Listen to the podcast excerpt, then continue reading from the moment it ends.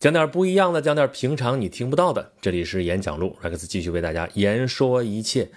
呃，咱们之前有一个专辑啊，就专门讲的是声律启蒙啊。咱之前也说了啊，这个声律启蒙挺好的一个东西啊。先别说它这里边有多少文化啊，它至少读起来朗朗上口，这是一个非常好的一个启蒙教材。本来就是启蒙了，本来这是给小孩看的，但是咱们现代人对这个中国传统文化东西好像了解的有点少了。所以说，好像大人也应该看一看，而实际上，你看啊，它这里边注重的是音律，音律互相都是你读起来顺，它为什么会顺？它合辙押韵、平仄对仗这些东西啊，都是咱们现在说的这个汉语里边骨子里边的东西。你符合这个规律，它就是能读得顺。那么在这个之余，它里边串的这些句子呢？看上去好像都不挨着，对吧？你这云对雨，雪对风，前面还说是天气呢，后边晚照对晴空，勉强还算是天气。结果他来了一个来鸿对曲雁，宿鸟对鸣虫。你说正说花花草草的时候，花花鸟鸟的时候，哎，三尺剑，六钧弓又来了，互相都不挨着。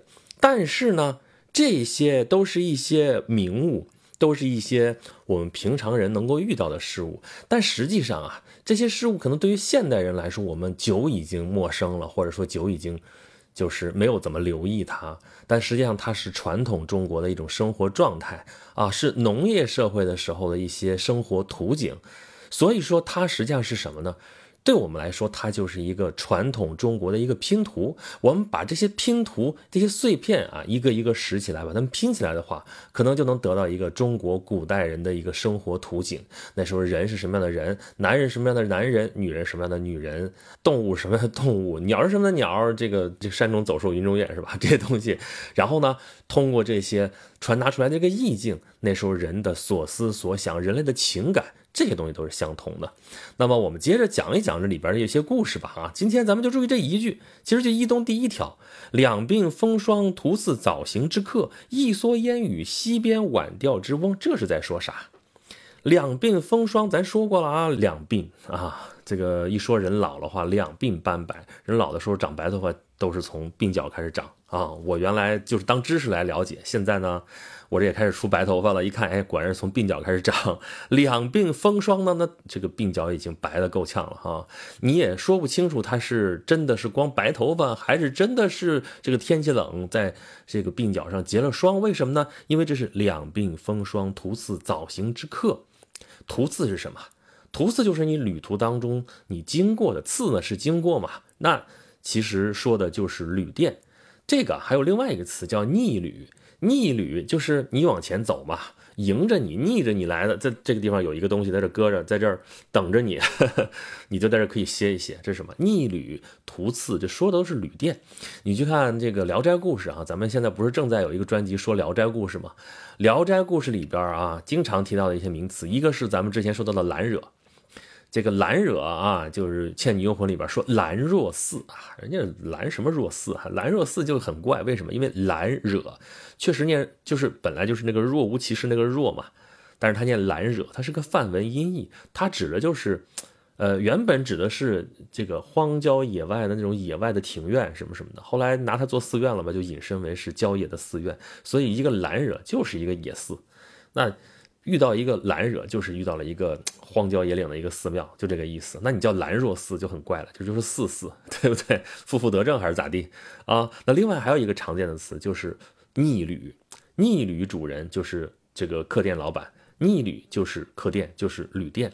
那这个地方也是两鬓风霜，途次早行之客，说的就是这个风餐露宿、风尘仆仆住在旅店、早起贪黑的赶路的这个客人。这个客呢，可能是客商，可能是进京的举子，可能是流浪街头啊，不能流浪街头，流浪街头就没旅店住了。反正就是赶路行行路匆匆的这样的人，这就是两鬓风霜，途次早行之客，就行色匆匆，这个很着急这样的一个状态。那么一蓑烟雨，溪边晚钓之翁呢？这个感觉就跟刚才正好反着哈。咱们打小就会背那个。江雪，对不对？千山鸟飞绝，万径人踪灭。孤舟蓑笠翁，独钓寒江雪。山上鸟都没了，千山鸟飞绝，万径人踪灭，一个人也都见不着。但是就在河边啊，孤舟蓑笠翁里边有个小船里边有一个垂钓客啊，独钓寒江雪。蓑笠翁，那个蓑衣斗笠，这可以挡风雨，对吧？挡风雪，这个地方其实是挡风雪喽，对吧？那独钓寒江雪，这是一种什么境界？跟刚才那个行色匆匆那个旅人，就正好是两个境界。对吧？你说的是这样两个人，实际上代表的是人生的两个境界。什么境界？一个是忙忙碌碌，啊，小行夜宿，风餐露宿，就这样的一个人，这样一种生活状态，天天忙忙叨叨，对吧？也不知道在忙些啥，但就是一直在赶路啊，就是一个苦命劳碌的人。那么悠悠闲闲在这垂钓的一个老翁，你看这个状态，你看这个孤舟蓑笠翁啊，你也说不上他有什么钱，但是他有闲。他有这个闲工夫，但更重要的是有这个闲心。那么你说到这个钓鱼的老头的话，你会想到谁啊？我们首先要想到的一个最著名的钓鱼客，那就是姜太公啊，对吧？姜太公钓鱼，愿者上钩，这个我们都知道，对吧？这个钓鱼钓的都不是鱼啊，孤舟蓑笠翁，独钓寒江雪，他是真的是在钓鱼吗？他是在享受这个过程，享受这个生活，对不对？那。姜太公钓鱼呢，也不是为了生计啊，也不是为了钓鱼啊，他钓的是什么？他钓的是人啊，对吧？他钓来的周文王啊，对不对？那姜太公钓鱼怎么个钓法？都知道是不是？应该是在渭水边，在渭水边钓鱼。他这个钓鱼很奇怪了哈，钓鱼有斗笠，蓑衣斗笠，然后呢，那个钓鱼竿伸出去老长，但是那个钓钩是直的，直钩钓鱼啊。你说你直钩钓鱼也就罢了啊，就那个钩离水面三尺。这鱼要真想上钩的话，还有点难度哎，它得蹦起来，然后咬这个钩，这钩还是直的，小心点还挂不住。你说这事儿对鱼来说是不是难度太大了点儿？他就没想钓鱼，但是呢，他这个举止啊，就非常的奇怪。这么奇怪呢，你说谁路过的时候不得看两眼，对吧？一个怪老头啊，这个这是钓鱼吗？有这么钓鱼的吗？这钓鱼能能钓得上来鱼吗？哎，是不是正常人都会这么想？于是啊，这个乡野的这些人啊，就传来传去啊，这事儿就传到周文王的耳朵里边去了。周文王这个时候啊，应该是他被囚有礼刚放回来啊，这个他其实三分天下有其二了已经，但是呢，就急需要有一个能给他出谋划策的这么一个人，能够帮他辅佐他的这么一个人，求贤若渴。就听见哎，外边传有这么一个怪老头啊，直钩钓鱼，那个钩离水面三尺，他就留意了，哎，他就上钩了。他呢？你说他懂不懂、明白不明白啊？这其实是属于君臣之间的一个默契，啊，他就很明白他到底在干嘛。这其实是一种行为艺术，就是为了吸引别人的注意，而别人注意了之后，这对他来说就是一个营销事件，他就能够把自己这个品牌打出去，这不就到了识货的人手里了吗？周文王听说就知道这一定是一个有本事的人，于是就去求访姜太公啊，然后。这个姜太公后边，咱过程就不说了，跟着他啊，就辅佐两代父子，对不对？周文王、周武王助武王伐纣，灭了商朝，这是我们耳熟能详的故事，对不对？历史故事也是这样。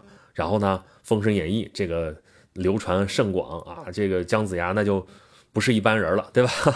这是神魔小说，神神叨叨的，对吧？带他跟着十二金仙的那些弟子啊，都是什么阐教的，然后对付截教的这样的。然后我们都喜欢看那种故事啊，天上飞来飞去，底下各种法术斗法宝，那太好玩了，对不对？虽然这个小说写的吧，也就这么回事儿，都同样是神魔小说嘛，比起《西游记》那个差远了。但是呢，《封神演义》一样是深入人心啊。之前看过电视剧。然后你要看小说吧，就是他写的好多段落都是重复的，尤其是用那法宝啊，那法宝有些功能都类似啊。要我说，就合并同类项，其实有些差不多。还有那些套路啊，非常的，真的很套路。要我们现在人看就觉得，哦，有的时候看的挺无聊的。但他那个整个的设定，我们慢慢的就接受了啊，那就后来就成了一个天经地义的事情。因为说实话，就中国呀，呃，缺少一个完善的这个神话体系。呃，就是东一下西一下的啊！你看之前《山海经》也有，之前各种各样的书里边会记一点一鳞半爪的，然后把它拼凑起来是一个中国的这个神话故事。但这些神话故事呢，都散在各个地方，它们不成体系。这个《封神演义》其实就做了这样一种尝试，啊，他把各种各类的这些神魔呀什么都给你串起来了啊，各种神和神之间的关系。你看他们在商周的时候，他们是父子关系，他们是什么什么关系？哎，这有些就给你解释清楚了。久而久之，就他那个解释就成了官方的解释，就成了正儿八经的解释啊！就大家觉得，哎，对，就这么回事儿。比方说，这个武成王就是黄飞虎，那个黄天化，丙灵公啊，丙灵公就是他儿子啊。这个托塔李天王就是李靖，李靖的儿子哪吒三太子。你们这些东西，其实他的渊源都很复杂，每一个所谓的这些神灵都是有一个流传的过程。但是就在这一个小说里边，把他们全集合在了一起啊，说的有鼻子有点，就很严密。其实这就是一个设定啊，这个设定它设定的比较。这个圆满，这个故事说的比较圆，大家就记住了，以后就按这个来说了。那在这个里边啊，《封神演义》啊，姜子牙拿着封神榜封了一堆的神，但他自己没成神，对吧？但是呢，他能够封各种各样的神，就他很厉害，所以呢，他领袖群伦，然后呢，在民间的时候还有什么什么姜子牙在此，诸神退位之类这样的贴个符，然后就辟邪的嘛，对吧？大家就是求个心安，这是我们的传统，对吧？你要说全都是迷信吧，是迷信，但是呢，它成了民俗之后呢，大家你说信不信的，反正就是，就是留下这么一个痕迹，这是我们从传统中国留下来的一些我们的风俗，就这么个事儿。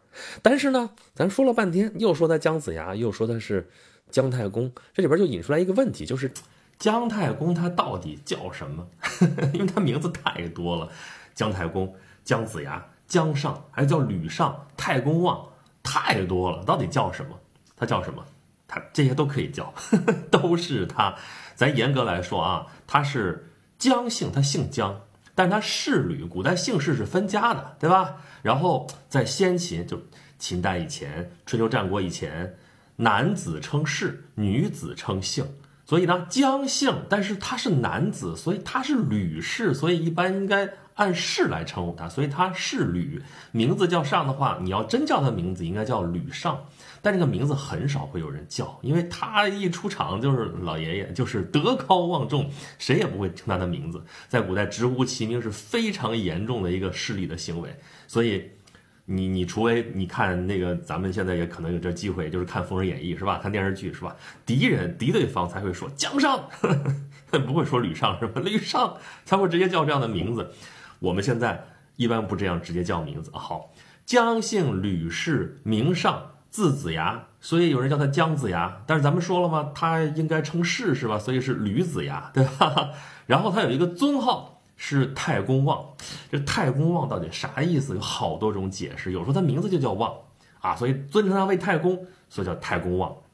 也有说他就是个称呼啊，就是，呃，就是周文王找他之前做梦梦见啊，就说。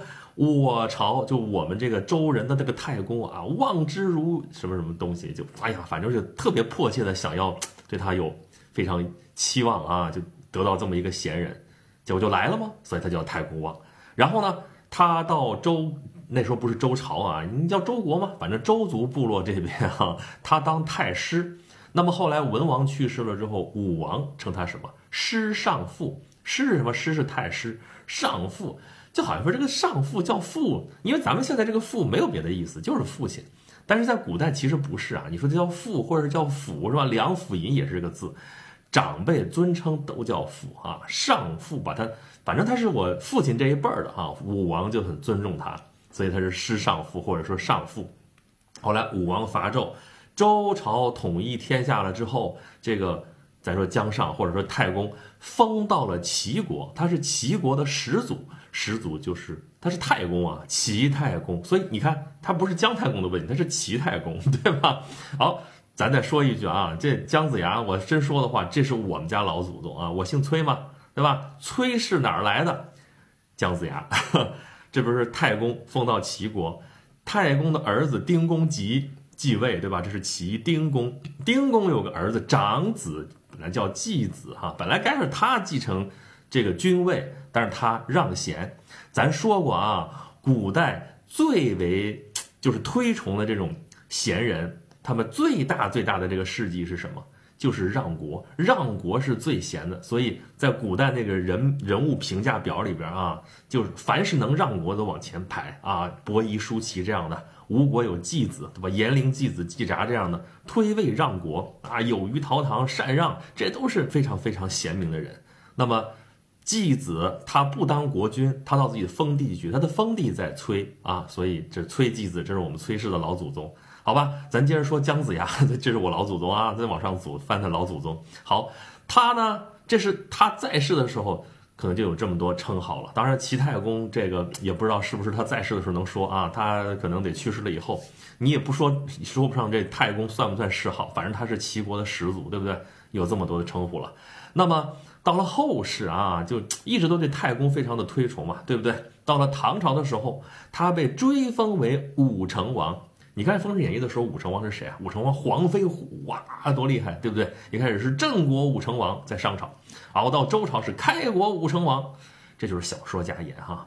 这黄飞虎这人根本就没有，不存在哈。武成王是谁？正经的武成王就是姜子牙。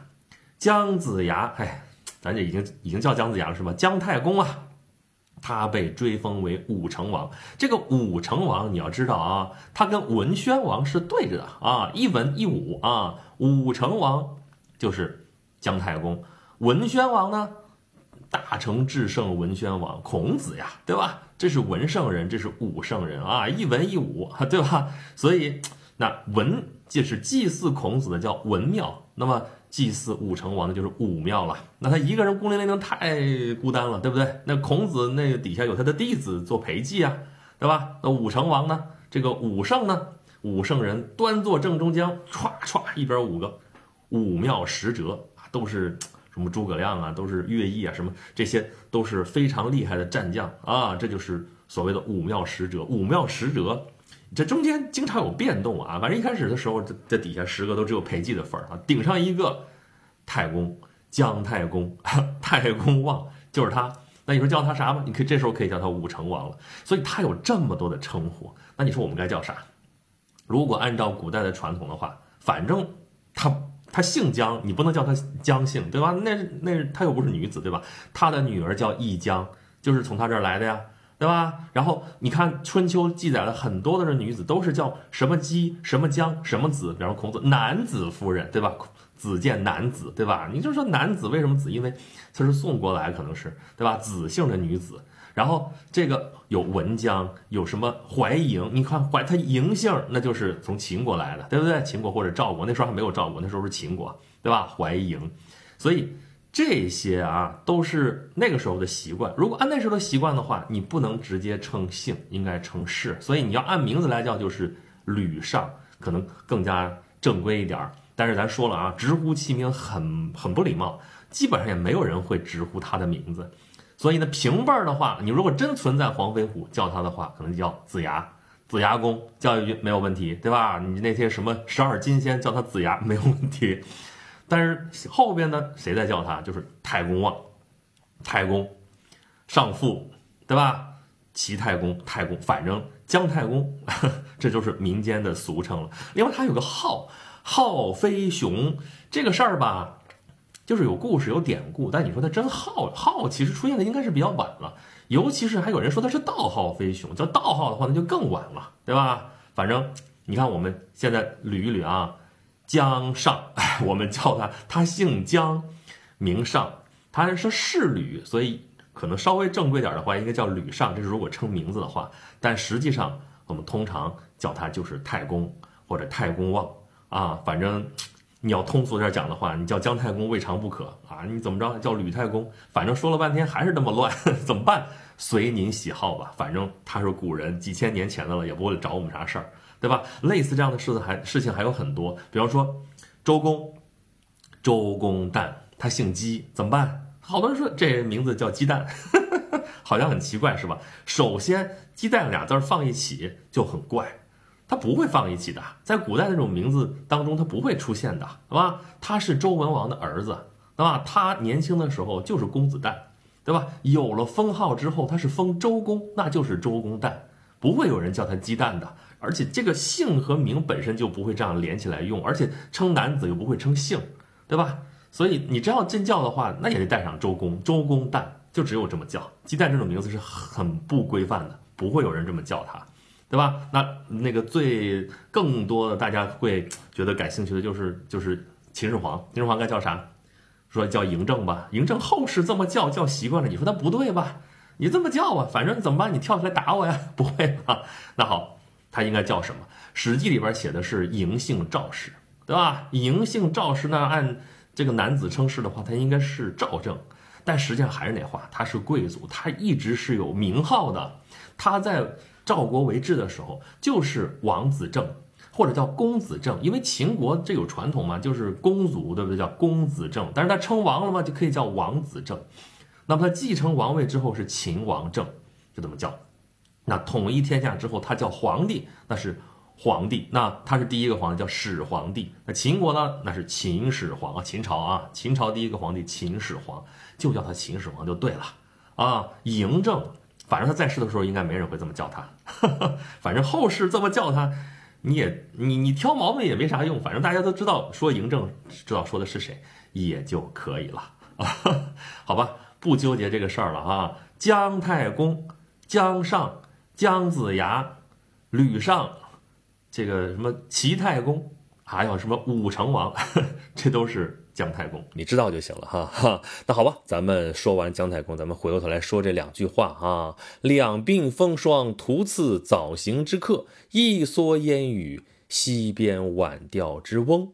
呃，咱们前面已经说了。这个古代文人向往的那种生活状态，就是这孤舟蓑笠翁，独钓寒江雪，哈，就显得有点孤寂，有点冷清，但是呢，他悠闲。就钓鱼翁这个状态也不一样啊，这孤孤单单钓鱼是一回事儿，悠悠闲闲又是另外一回事儿。但是我们看到啊，这句形容的这个一蓑烟雨，溪边晚钓之翁里边这个状态，跟他那个上句两鬓风霜，徒次早行之客，你就选吧。你说你希望你的人生是哪种状态吧？恐怕我们都会喜欢钓鱼翁的那个状态，对不对？悠悠闲闲，无事牵绊啊，就钓个鱼，也不为了钓鱼，也不是为了生计。因为你要为了生计的话，你得计算这个投入产出比，是吧？你要考虑你钓多少鱼，然后卖多少鱼，换多少钱，生计这些事情。但这些事情全都不要来打扰我，我就是为了钓鱼，就为了这件事儿。其实可能也不是钓鱼，别的事情也行，只要你是这种状态，干什么不行？当然，钓鱼只是一种状态，只是你心境。对吧？但是我们都希望是这种状态，可实际上呢，我们多数人可能都只能是那个徒次造型之客吧。啊，天天小行夜宿，弄得我们两鬓斑白，还在路上啊。所以你说，你看中国古代这个诗词写的到底是什么东西？你理解字面意思是一回事儿，你知道典故，知道它背后的意思是一回事儿，你去细细的品，它到底在说什么？说的这个人生状态是什么样子？说的这个人生境遇和这个感悟到底是什么东西？到了这个层面，你才敢说你还算懂点诗词了，或者说我至少知道作者在说什么啊？这就是艺术品啊！艺术品作者早就做好了在那里，甭管是一幅画、一首诗、一首歌、一首曲，他做好了在那里。他当时写的是一种心境，我们只有去体会了、去理解了，才能够知道他在说什么，然后我们就会引起共鸣。我们才能够去欣赏它，然后才能够去体会它，好吧？咱们今天杨小路就说这些哈，就你看今天这个后边有一节这个音频，可能跟前面后边都不太一样，是因为那节音频啊，其实我拍的是视频，大家可以去我的这个各个视频平台去搜演讲录或者轩辕十四 Rex 去找一找。我在发视频，小视频，想知道我长什么样的可以去看。这你要失望，这个你可以忍着，先别去看，无所谓。其实我就长这样，然后我说话也就这样。咱们演讲录一贯就是这样，咱是什么样就是什么样啊，咱不是任性嘛啊，任性就任性到底。好了，感谢大家的收听，咱们演讲录下期再见。